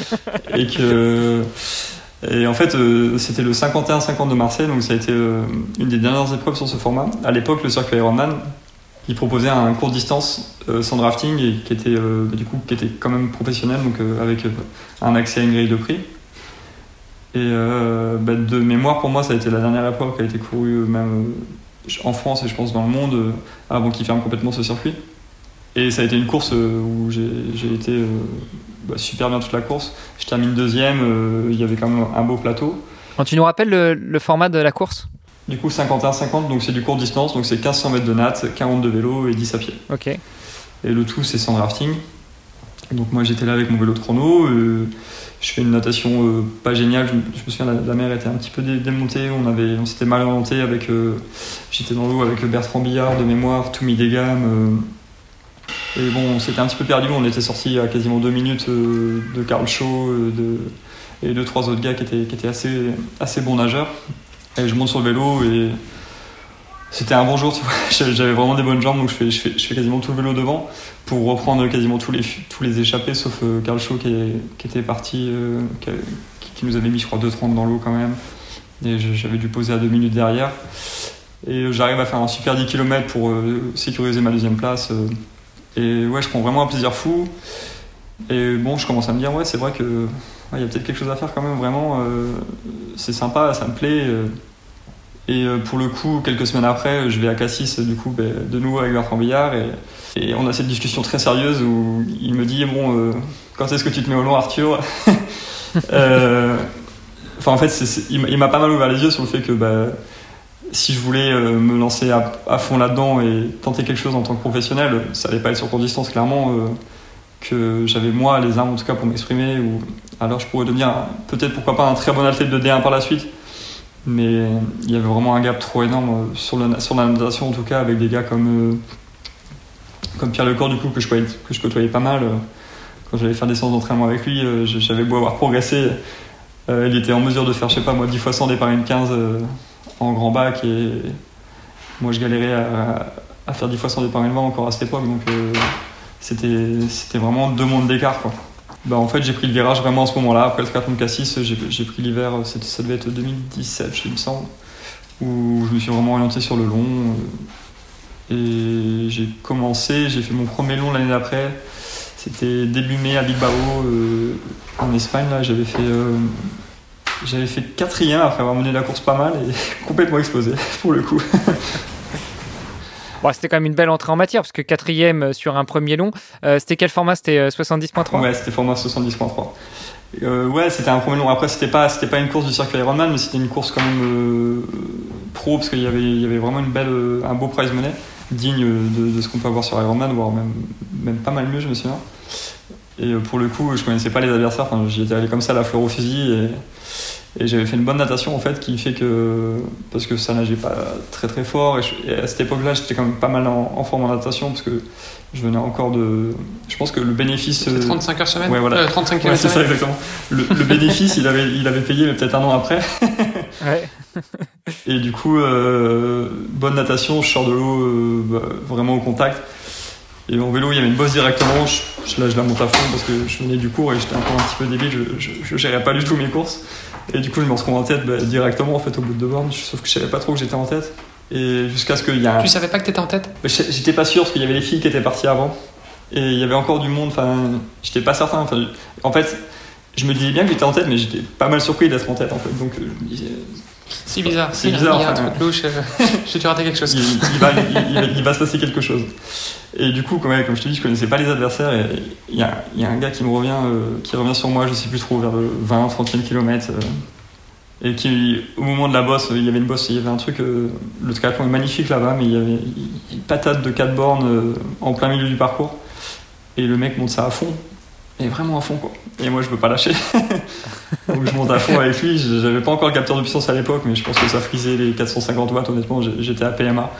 Ah ouais. et je me dis, ouais, il bluffe. Je, repensais à la, scène de la Cité de la Peur. Il bluffe Martoni quoi. Je l'avais vu pas longtemps avant. et il bluffait pas. Donc je monte ça à fond, sauf que moi ça m'a complètement ruiné le reste de la course. Et sur le faux plat d'après, euh, faux plat montant à la fin de la bosse, ben, je me rends compte qu'il ne le fait pas parce qu'il en remet. Et au final, je me retrouve ben, esselé comme ça. Et je, me souviens, c'était deux boucles. Et je passe au 45e en me disant si, je dois courir là, ce sera compliqué déjà. Alors que là, tu as encore une deuxième boucle, la même à refaire. Il y avait la deuxième boucle et j'étais pas du tout au point niveau nutrition. Au final, je me suis payé une, hypo, une hypoglycémie de, de l'espace. J'arrivais j'avais mal au ventre, c'est le T'es déjà sur le vélo? Ouais, ouais, non, sur le vélo en fait, euh, j'avais pris un bidon et un gel, je me je m'étais dit, ça, suffira, c'est bien quoi. le mec qui vient du cours quoi. voilà, exactement, le mec qui vient du cours. Quand je fais le parallèle maintenant entre ce que je mange sur le vélo par rapport à, là, enfin, je, pense qu'avec ce, sur une épreuve comme mec, j'ai mangé 4 fois plus que j'avais pu manger là quoi. Et du coup, je pose le vélo forcément complètement rincé. Je me fais reprendre par euh, deux gars, genre à 500 mètres du parc, enfin vraiment littéralement à 500 mètres du parc, ils me passent. et je pose derrière eux du coup et ça part à pied. Je me souviens, j'ai mon gel dans la main et je veux le manger mais j'y arrive pas. Tu sais, l'idée d'avaler un gel à ce moment-là me, me répugne vraiment. Et donc, euh, même à un moment, je, me retrouve huitième de la course, il me semble. À partir du 5-6e kilomètre, j'arrive à manger mon gel. Et je me relance et au final, je finis, je finis quatrième. Euh, alors que j'étais revenu même troisième et je me refais prendre euh, au dernier kilomètre. Hein une vraie galère cette course, mais bon, un beau souvenir quand même. mais malgré tout, c'est ce qui a lancé ta carrière euh, sur du long. Ouais, voilà, exactement. Après ça, c'était acté. Et, et, ouais, c'est ça, 2018. Hein, 2018, euh, c'était le début du long, pour de vrai pour moi. Puis bon, c'est quand même un gros changement aussi, c'est, euh, enfin, cette, cette, transition, parce que euh, tu venais du VTT aussi, où c'est beaucoup de relance, euh, tu montes très haut au niveau des pulsations, et puis tu te retrouves sur un format longue distance où en fait, l'idée c'est pas du tout de monter dans les pulses, au contraire, c'est de les garder le plus constantes possible. Enfin, c'est vraiment une autre, une autre philosophie, quoi. Ouais, ouais, complètement. C'est ouais, carrément l'opposé de ce que je faisais en VTT. Surtout que j'étais ça jeune, où les efforts ils faisaient globalement une demi-heure, trois quarts d'heure. Et euh, c'était carrément à fond tout le temps en fait. Un VTT, c'était trois quarts d'heure. C'était un, CLM individuel, mais, mais sur trois quarts d'heure, quoi, maximum. Mm. Mm. Là, on se retrouve à, tripler le temps en se disant qu'il faut encore courir derrière. Et j'avais pas encore du tout axé mon, mon entraînement suffisamment sérieusement là-dessus. quoi. Alors Arthur H de, de, ton pseudo notamment dans les signatures de mail? Oui voilà notamment, notamment ça, ça, me permet de garder un petit peu de, de, de confidentialité, depuis, notamment depuis ma victoire à Aix où je suis sollicité euh, quotidiennement de, manière assez, assez folle. Rien de tout ça n'est vrai, mais, euh, mais ouais, ouais, c'est, c'est un petit pseudo, voilà, tout simplement. bon, bah en tout cas, euh, Monsieur H, euh, est-ce que vous pourriez revenir avec nous un petit peu sur euh, bah, sur sur ces, ces, quelques années au plus haut niveau en tant que triathlète professionnel en longue distance? Alors déjà, on en a longuement parlé dans ce podcast à de nombreuses reprises, mais peut-être nous rappeler comment est-ce qu'on évolue quand on est triathlète professionnel longue distance sur le circuit Ironman en France? Est-ce que on est accompagné? Est-ce que on est est-ce qu'on est soutenu ou est-ce que bah, tout est à faire euh, du côté du sportif? Euh, Alors non, pour le coup, pas d'accompagnement du moins au niveau fédéral. Euh, on court sur un circuit qui est privé, le circuit Ironman, qui lui-même propose des courses professionnelles. Donc certaines d'entre elles sont ouvertes aux pros, d'autres pas du tout. Globalement, je pense qu'il y a une course sur deux qui est pro et l'autre pas pro. Comme on a pu voir cette année à Nice, par exemple, l'Ironman de Nice a toujours été pro, sauf depuis qu'ils sont passés avec le format au championnat du monde il y a deux ans où on s'est retrouvé pour la première fois avec euh, euh, une course seulement ouverte au groupe pour le full et ouverte au pro pour le, le, le, half. Donc ce qui veut dire que si tu veux y aller, euh, toi en tant que pro, tu peux toujours le faire, mais ça ne te permettra pas de te qualifier pour Hawaï en tant que pro. Même pas le droit. D'où le Arthur H en fait. Tu te présentes comme Monsieur H et pas comme Monsieur Orso. Voilà, c'est ça. exactement.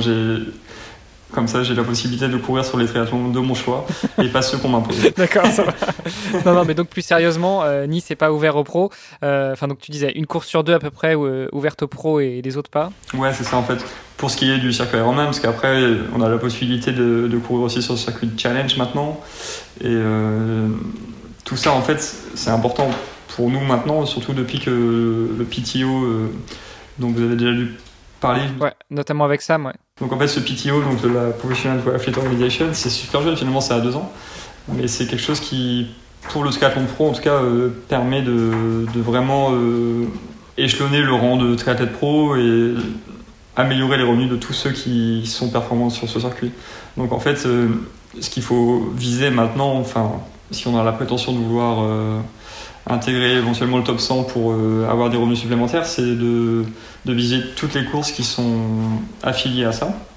Donc, bah, de manière euh, automatique, ce sera les courses pro du circuit Challenge et du circuit Ironman. Et après, quelques courses sont parrainées aussi par le PTO. Donc, par exemple, cette année, il y a eu les championnats de France à Cannes-sur-Mer, qui étaient parrainés par le PTO, du coup, qui ont permis de, prendre des points aussi pour, pour cette organisation. Donc, en fait, ce que j'ai essayé de, faire moi depuis cette année maintenant, même si euh, mon année euh, a démarré il y a, un petit mois, c'est euh, d'aller faire des courses pour me permettre de, rentrer dans ce ranking. Donc en fait, ce qu'ils font, c'est qu'ils prennent les trois meilleures courses par saison et en fonction des points qu'on marque là-dessus, ben en fait, on peut intégrer plus ou moins le top 100. C'est globalement ce qui, se passe en ATP, au, tennis ou, au golf même. C'est à peu près le même système. C'est en fait, on marque des points en fonction du temps qu'on fait sur la course et du, résultat. Euh, c'est un petit peu compliqué quand même à, expliquer euh, comme ça, mais euh, plus le temps est bon, plus on marque de points et plus on est haut classé au niveau des points, plus ben, on a un bon classement ben, international sur le PTO. Donc euh, le PTO améliore beaucoup les revenus des pros, notamment euh, lorsqu'ils soutiennent une épreuve. Du coup, comme je disais à Cannes, ils ont, il me semble, doublé les primes de, de ce que pouvait proposer l'organisation. Donc c'est déjà beaucoup plus intéressant de la terminer. Et en fait, à la fin d'année, il y a la possibilité de participer d'une part au Challenge Daytona, donc qui est, un petit peu un championnat du monde PTO sur format Alpha Ironman grossièrement où du coup il y a un super prize money.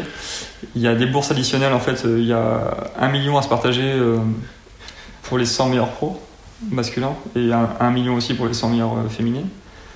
Donc ça, ça, ça, ça, met quand même pas mal de, de revenus supplémentaires sur lesquels on ne pouvait pas compter il y, a, encore pas mal d'années. Alors je, le, je le, souligne euh, et je le mets en gras et en italique, tu as bien dit un million à se partager entre les 100 meilleurs pros. Hein. C'est pas un million par pro pour les 100 premiers. Oui, c'est ça exactement, c'est vraiment à se partager, d'autant que bon, bah, plus on est bien classé, plus c'est intéressant d'avoir... Euh, il me semble que le premier prend 100 000 dollars par exemple, et après ça descend 90-80 000 pour le, jusqu'au top 10. Et, du, et puis après, il me semble que les 50 derniers touchent chacun euh, 3 000 dollars, donc c'est pas non plus énorme, hein. mais c'est, déjà ça, de plus. Donc en fait, moi pour euh, financer tout ça, c'est surtout euh, pour, le, enfin, pour moi, pour commencer, euh, j'ai d'abord compté sur les primes de course en fait parce que étant donné que c'est complètement privé et, non institutionnalisé, soit on a des sponsors privés en fait qui permettent de financer le tout. Donc certains clubs en France aident les athlètes euh, sur longue distance.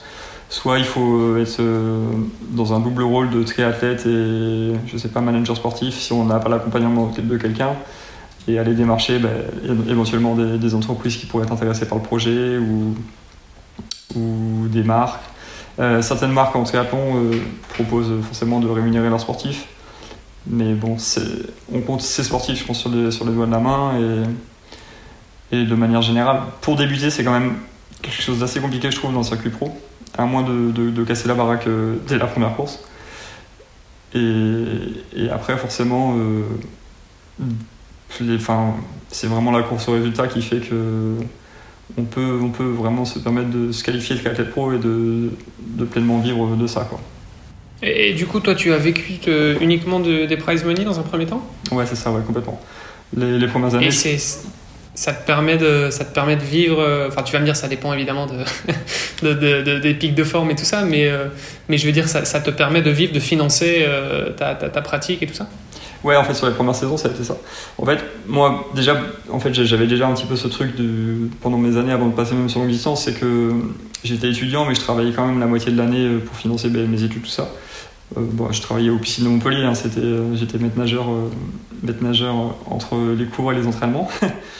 et du coup, l'autre moitié de l'année, étant donné que je voulais pas travailler l'été parce que c'est la saison des tri, je me disais, bon, bah, Arthur, essaye de viser les courses où il y a, y a des petites primes et comme ça, ben, ça te finance ton été. Quoi. Et, du coup, est-ce que tu n'as pas tendance à vouloir faire euh, peut-être un petit peu trop de courses, tu vois, à vouloir vraiment pousser le truc, à dire, bah, en fait, j'ai besoin de cet argent, donc du coup, il faut que je, faut que je fasse cette course alors que tu n'es peut-être pas forcément en forme, tu es peut-être un peu fatigué, tu n'as pas suffisamment récupéré? Ouais, ouais, en, tout cas, dans un premier temps, c'est ce qui s'est pas mal passé. Je courais encore tous les cours de distance euh, du coup en France pendant que je préparais mes longs. Ok, donc c'était tous les week-ends quoi.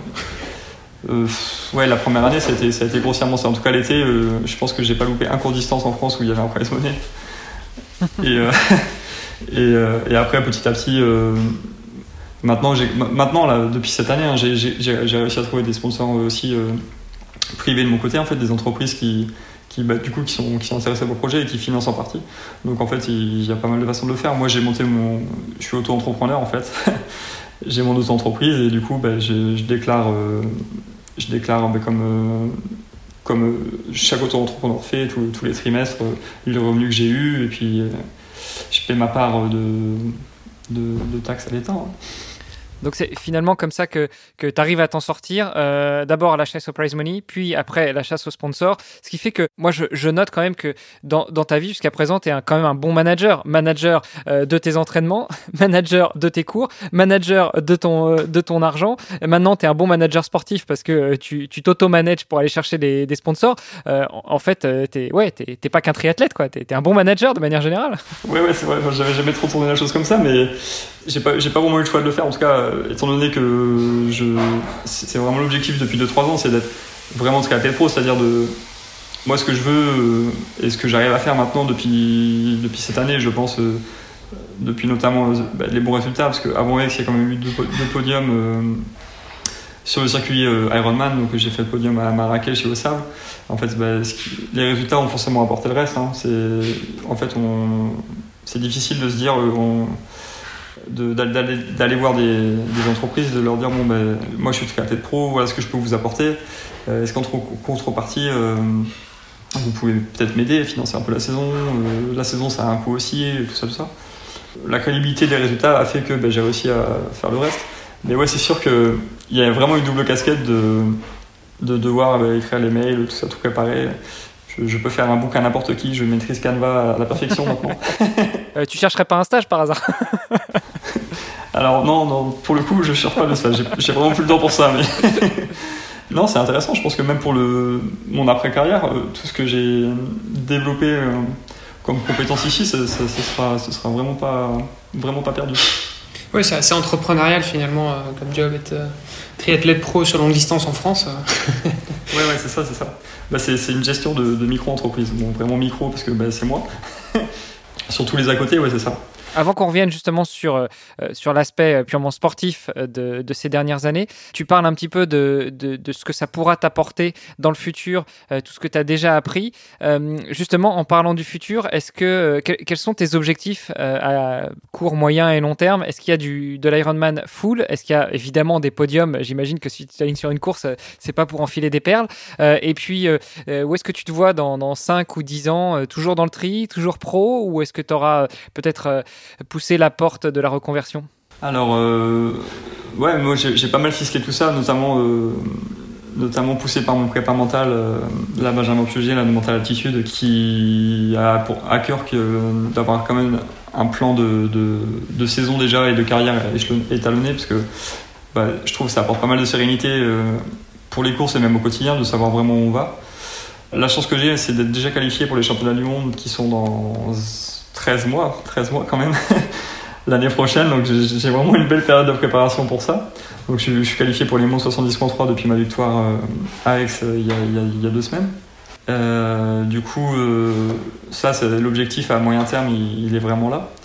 Après, je veux pas m'arrêter là. Comme je t'ai dit, il me, faut, il me faut trois courses cette année sur le circuit PTO pour espérer rentrer dans le top 100 avant la fin de l'année avant la fin de l'année civile 2021. Ouais, c'est ça, exactement. Même, il me semble que c'est avant Daytona, du coup, avant le 5, euh, le 5 décembre, pour le PTO.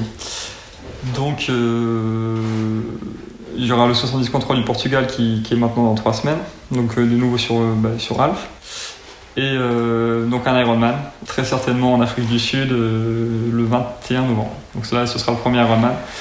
Donc bon, j'y vais sans, sans prétention aucune. Hein. je vais essayer de le préparer aussi bien que possible et puis on va voir ce que ça donnera sur la course. Je sais qu'il y a pas mal de manières de courir un Ironman, mais pour un premier, j'aimerais ne pas faire le, débile comme j'ai pu faire sur mon premier full, sur mon premier half, pardon, et essayer de, me dire bon, on a la chance maintenant avec les capteurs de puissance de pouvoir se gérer quand même très bien euh, sur la partie vélo avant d'entamer le petit marathon qui risque de, de faire plaisir, on verra. De, casser quelques fibres. c'est ça, ouais. Alors, euh, tu, tu, nous as préparé une très belle transition parce que euh, tu nous dis que justement, tu voudrais pas faire la même erreur que tu as fait euh, sur ton premier 73. quelques années après ce premier 73, tu gagnes justement le, le Alpha Ironman de Aix-en-Provence. Qu'est-ce que tu peux retirer comme leçon de ces, de ces quatre années passées à t'entraîner Alors déjà, ces quatre années, un, à switcher vers le long, puis à t'entraîner sur du du, long euh, euh, et, tout ça pour arriver à une belle victoire. Ouais, c'est vrai que maintenant que tu le dis, ça fait 4 ans. Euh, bah, en fait, il y a eu vraiment un gros gain de consistance sur la manière dont je me m'entraîne aussi. Pas mal de progrès sur bah, le, pour parler vraiment d'entraînement, c'est le temps de soutien de, de, mes efforts. Je pense qu'en 4 ans, ce que je tenais sur un, sur un M, donc sur 40 bornes, je suis capable de le tenir maintenant sur, euh, sur, un, sur un Alf. Et donc tu vois, ça, ça a pris 4 ans pour euh, se mettre en place quand même. En espérant que ça prenne pas 4 ans pour que tu le tiennes sur un full. Ouais, après, si je tiens les, si je tiens les watts que je tiens sur un Alf sur un full, à mon avis, sur un full, euh, je devrais vraiment être très, très, très costaud. donc je pense pas que ce soit possible, très honnêtement. pour info, t'es à combien sur un, sur un Alf Sur un Alf, là, bah, à Aix environ, j'étais vraiment pas gros, à environ 67-68 kg. Je suis aux alentours des 330 watts sur une course comme ça.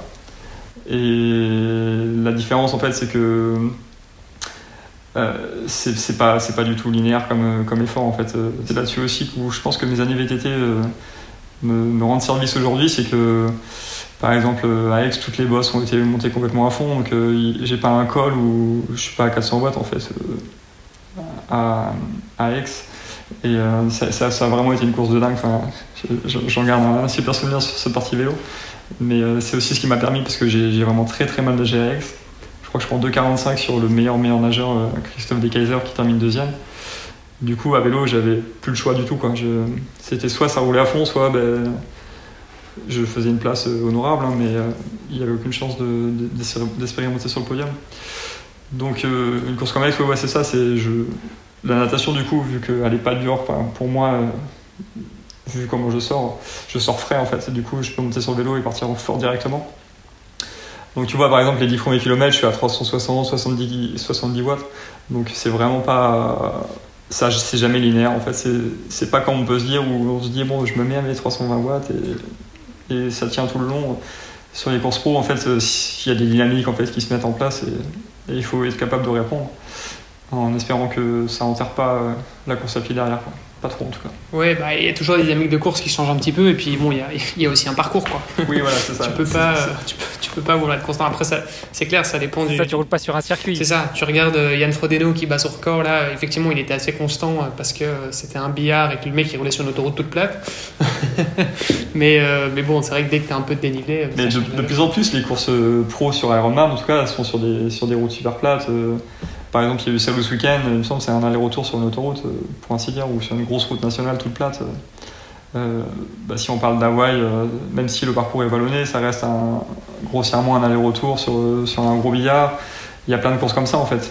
tout ce qui est au Bahreïn, Dubaï et compagnie, c'est pareil, c'est sur des autoroutes. Donc il y a aussi des profils de coureurs qui sont beaucoup plus à l'aise là-dessus que, que d'autres.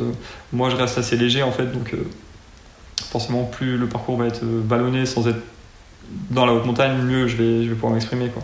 Donc c'est sûr que X. Je te comprends. X s'y prêtait super bien pour ça, donc, euh, donc bon, bah, tant mieux pour moi. Hein. Dixit, le, vainqueur de la Race Cross Belgium euh, en format court, mais euh, effectivement, c'était un petit peu vallonné pour l'avoir suivi, pour t'avoir suivi en, en, voiture, Olivier.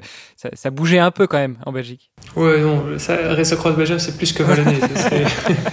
c'est des murs les uns après les autres, c'est autre chose encore. De toute façon, quand on regarde l'état des classiques qui se courent là-bas, en général, euh, on sait à quoi on a affaire. Quoi. Ouais, non, dans les Ardennes, euh, enfin, on a beau l'appeler le, plat pays, c'est pas, c'est pas si plexe. Ouais, ouais, je, je veux bien croire. ou, alors, c'est pas celui sur lequel tu as roulé. Mais, mais donc, euh, quatre ans après, tes, enseignements, après autant d'entraînement, c'est déjà effectivement ton temps de soutien que tu arrives à augmenter et, et, à optimiser. Il y a aussi des choses qui ont changé dans ta tête. Tu nous parlais de préparateur mental. Est-ce que ça a aidé aussi beaucoup à ta performance actuelle? Ouais, ouais, ça complètement, complètement. Euh, en fait, euh, je travaille avec euh, du coup en prépa mentale depuis une bonne année et demie maintenant, et sur vraiment l'approche en fait de la course, j'ai complètement évolué. Enfin, je faisais vraiment trop la, je faisais vraiment trop la course au résultat en fait avant, avant de me focaliser. Enfin, je voulais trop jouer la place plus que la performance en fait. Et au final, c'est vraiment se mettre des bâtons dans les roues, quoi. Réfléchir comme ça, de raisonner comme ça. Ça, ça, m'apportait beaucoup plus de stress euh, et surtout euh, ma réaction face aux certaines autres courses, euh, elle était beaucoup moins bonne quoi. Bah, c'était lié aussi un petit peu à ton, ton business model entre guillemets quoi. C'est oui c'est ça c'est ça. Tu vivais de ça, forcément tu regardais plus le podium que, que, la performance dans la globalité quoi. Ouais c'est ça mais du coup on se retrouve à courir. Bah, en fait, à, à, trop faire la course à la place, en fait, si tout se passe pas bien comme, euh, comme on l'imagine ou comme on le souhaiterait, ou si on n'est pas dans un grand jour et du coup la forme ne répond pas comme on veut, euh, on se retrouve complètement, euh, ben, en fait, on se retrouve sans armes face à certains scénarios de course et je me retrouvais à faire des courses où même ma stratégie à moi, elle était plus intelligente du tout, à me dire, bon, bah, vas-y, fais le vélo à fond, fais le vélo à fond, sauf que faire le vélo à fond avec tout le monde en emmenant, en emmenant du monde derrière soi, c'est pas, c'est pas non plus très intelligent. Et en fait, je me suis retrouvé à me mettre dans le rouge complet, à même pas pouvoir courir derrière, à avoir des points de côté. C'est ce qui m'est arrivé au sable l'année dernière. Euh, un gros point de côté en partant parce que j'ai fait le vélo euh, comme, un débile, mais sans jamais me relever, sans jamais. Euh, sans même être au point sur ma, stratégie nutritionnelle, alors que c'est un truc que j'ai pas mal développé. par exemple, entre ma première course et aujourd'hui, j'ai beaucoup évolué aussi là-dessus et c'est ce qui fait que je suis capable d'être performant 4 heures. Alors qu'avant, bah, une heure, une heure et demie max, quoi, deux heures, ça, ça tenait, mais forcément, je mettais que de l'eau dans mes bidons, quoi. Alors, il n'y a pas forcément de, rétroviseur sur les vélos, et en tout cas pas, sur les vélos de compète, et encore moins sur les vélos de pro. Euh, on, cherche un petit peu à optimiser euh, l'aérodynamique. Euh, malgré tout, si tu devais regarder dans le rétroviseur, pas forcément le meilleur conseil pour devenir triathlète. On en a déjà parlé cette semaine. Tu nous as dit que c'était peut-être déjà travailler beaucoup la technique en natation, mais quel serait ton meilleur conseil pour progresser et performer dans le triathlon? Le conseil ultime pour moi, c'est d'être consistant tout simplement. c'est vraiment euh, là-dessus que moi j'ai gagné au fur et à mesure. D'année en année, j'ai vraiment gagné là-dessus. Parce que j'ai tendance à vouloir en faire beaucoup, euh, trop souvent en fait, et je me suis rendu compte que ben, on s'expose beaucoup plus à des blessures, on s'expose beaucoup plus euh, à des, gros coups de fatigue, des, gros moments bien. Et là, je fais plus la course. en fait, j'essaie pas d'être le meilleur de moi-même à chaque séance. En fait, j'essaye de, donner le meilleur que la séance propose. Et ça me permet de gagner ben, en fraîcheur en fait sur euh, la globalité plutôt que d'avoir une séance où euh, c'est sûr hein, j'ai fait des séances de dingue à l'entraînement euh, et je me retrouvais aussi ben, en fait en faisant des séances de dingue on, se persuade que le niveau il est forcément dingue et qu'en en course on va tout casser Sauf qu'au final, on se crame un peu, quoi. Sauf que, ouais, exactement, c'est ça. On se crame un peu et on s'en rend pas compte sur le moment. On a l'impression qu'on s'affûte bien, qu'on qu'on a bien récupéré, mais je pense que ça, ça, ça apporte aussi une grosse charge mentale, en fait et qui fait qu'en compète, euh, on n'est pas assez frais parce que pour se remettre de tout ça, il faut peut-être des, semaines, voire des mois, alors que au final, euh, moi, euh, souvent 10 jours avant mes compètes, enfin en tout cas avec la manière dont je m'entraînais avant, je faisais très certainement la compète avant la compète en fait. Et donc, euh, ça peut pas marcher comme ça, quoi. Bah écoute, merci beaucoup pour toutes ces infos. Euh, je pense que là, on, a euh, un bon panel déjà sur toi, sur ton histoire, et puis sur comment devenir, progresser et performer en tant que triathlète. Est-ce qu'il y avait un, autre point que tu voulais aborder, ou on en reste là pour, pour cette série d'interviews avec toi, Arthur? Non, moi je pense que je pense qu'on a fait un peu le tour. Ouais, comme, comme je disais si, pour, pour, pour, vraiment résumer la chose, ce qui m'a le plus fait progresser, c'est de travailler sur euh, cette fameuse consistance plutôt que de, de me dire euh, bon cette semaine j'arrive, je, fais un gros accent sur la natte, je vais nager six fois, sept fois, une fois, j'en sais rien. Et au final, se retrouver trois semaines après complètement cramé et bâcher une séance sur deux parce qu'on bah, n'a pas la capacité d'amortir ce qu'on a fait avant en fait. Enfin, d'emmagasiner, d'encaisser ce qu'on a pu faire avant. Donc, euh, ouais, en fait, disons que j'avais peut-être une vision vraiment restreinte de la chose avant, à me dire, euh, bon, l'hiver c'est l'hiver, on s'entraîne, on s'entraîne, et, et maintenant j'essaie d'avoir une vision super globale de tout ça, et, comme tu me demandais tout à l'heure, de, me projeter vraiment plus sur le long terme. Euh, là, je sais que je veux passer sur full, donc euh, ça sert à rien de, de s'envoler sur certaines allures. Je sais que les saisons sont longues maintenant, on peut courir toute l'année. Que même si je suis dans le rouge à un moment, euh, ça veut pas dire que la saison est morte. Là, par exemple, j'ai passé l'hiver blessé j'ai eu 3-4 mois, euh, bah, pour ainsi dire, à manger sur mon lit. Et, euh, et euh, au final, 3 mois après ça, je, sors ma meilleure performance bah, de, tous les temps avec une victoire sur circuit pro. c'est quelque chose qu'on voit quand même aussi assez souvent finalement chez, chez, les triathlètes. Euh, en retour de blessure, parfois on est, on est d'autant plus performant parce qu'en fait, euh, bah, tout simplement, on a, on a pris le temps de récupérer euh, vraiment et de faire une vraie coupure. Et parce que le reste de l'année, bah, on est peut-être un peu toujours surentraîné, donc un petit peu à bout. C'est un truc qu'on voit quand même assez, assez souvent, je pense. Ouais, c'est vrai, bah, chez les sportifs en général, pas mal chez les triathlètes, c'est sûr. Et moi, je pense aussi, il y a une grosse remise en question en fait, de la manière dont je fonctionnais entre avant de me baisser. Et à mon avis, je me suis aussi baissé à cause de tout ça. Comme tu dis, c'est, euh, je devais être un petit peu cramé un peu tout le temps en fait. Et du coup, à tirer dessus, à tirer dessus, à tirer dessus, au bout d'un moment, ben, moi, le corps il a dit stop. Et là, c'est, c'est, dingue d'ailleurs que je, puisse me fissurer un disque vertébral avec mon quotidien, mais bon, c'est ce qui s'est passé. Donc, euh, ouais, moi en tout cas, ça, m'a vraiment fait mûrir en fait sur mon approche et sur euh, ma pratique quotidienne en fait de la chose et, sur euh, vraiment, euh, ouais, vraiment avoir une vision globale, toi, gérer chaque séance euh, pour pas, pour pas être complètement cramé parce que bah, le lendemain il y, a, de nouveaux séances et le, jour d'après il y en aura une autre. Et en fait, euh, ça peut pas tenir si, si tu te dis je fais la course tous les, tous les jours. Non, et puis ça, te permet de relativiser aussi, je pense, et, de te dire que ton corps, bah, t'en as qu'un, faut que t'en prennes soin. et non, non, et surtout, ça, ça te permet vraiment de, je crois, de, mieux comprendre ton corps et surtout d'être plus conscient aussi, tu vois, de, en fait, mon corps fonctionne vachement bien, je suis en bonne santé, tu vois, et, et ça, c'est juste, juste incroyable, quoi. Enfin, voilà, là, à l'heure où, on parle, là, ça fait un mois que j'ai ma clavicule fracturée en, plusieurs morceaux et déplacée, enfin voilà, c'était un truc pas très joli. Et aujourd'hui, j'ai été faire ma première course à pied, donc ça, plus, ah, plus t'entendre, t'entendre, entendre ton discours avec ta victoire à Aix après 3-4 mois de convalescence, ça me donne plein d'espoir, donc, donc voilà. tu vas voir, tu vas, tu, vas avoir assimilé tous les entraînements des, des années passées. Vitesse grand V en J'espère. bon, bah, je pense pas qu'on va se revoir pour aller courir ensemble, Olivier. Finalement, je vais te laisser partir devant et puis euh, je te rejoindrai pour le deuxième tour.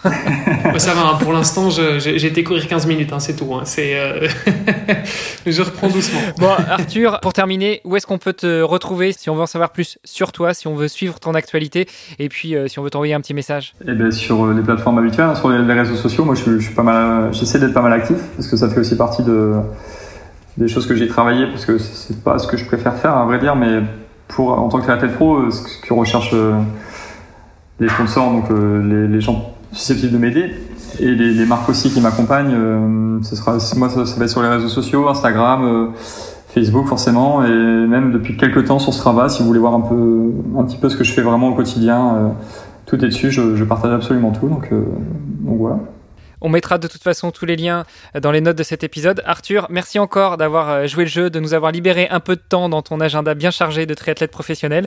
Euh, on te souhaite une bonne continuation et puis bah, tu passeras le bonjour à ton colocataire qu'on espère avoir bientôt aussi sur le podcast. Ça marche, euh, j'y manquerai pas. Merci à vous. Merci d'avoir écouté cet épisode jusqu'au bout. N'oubliez pas de rejoindre notre groupe Facebook pour discuter avec les invités, commenter et poser vos questions. Et Olivier et moi, nous vous répondrons dans un prochain épisode. À la semaine prochaine. Salut les sportifs.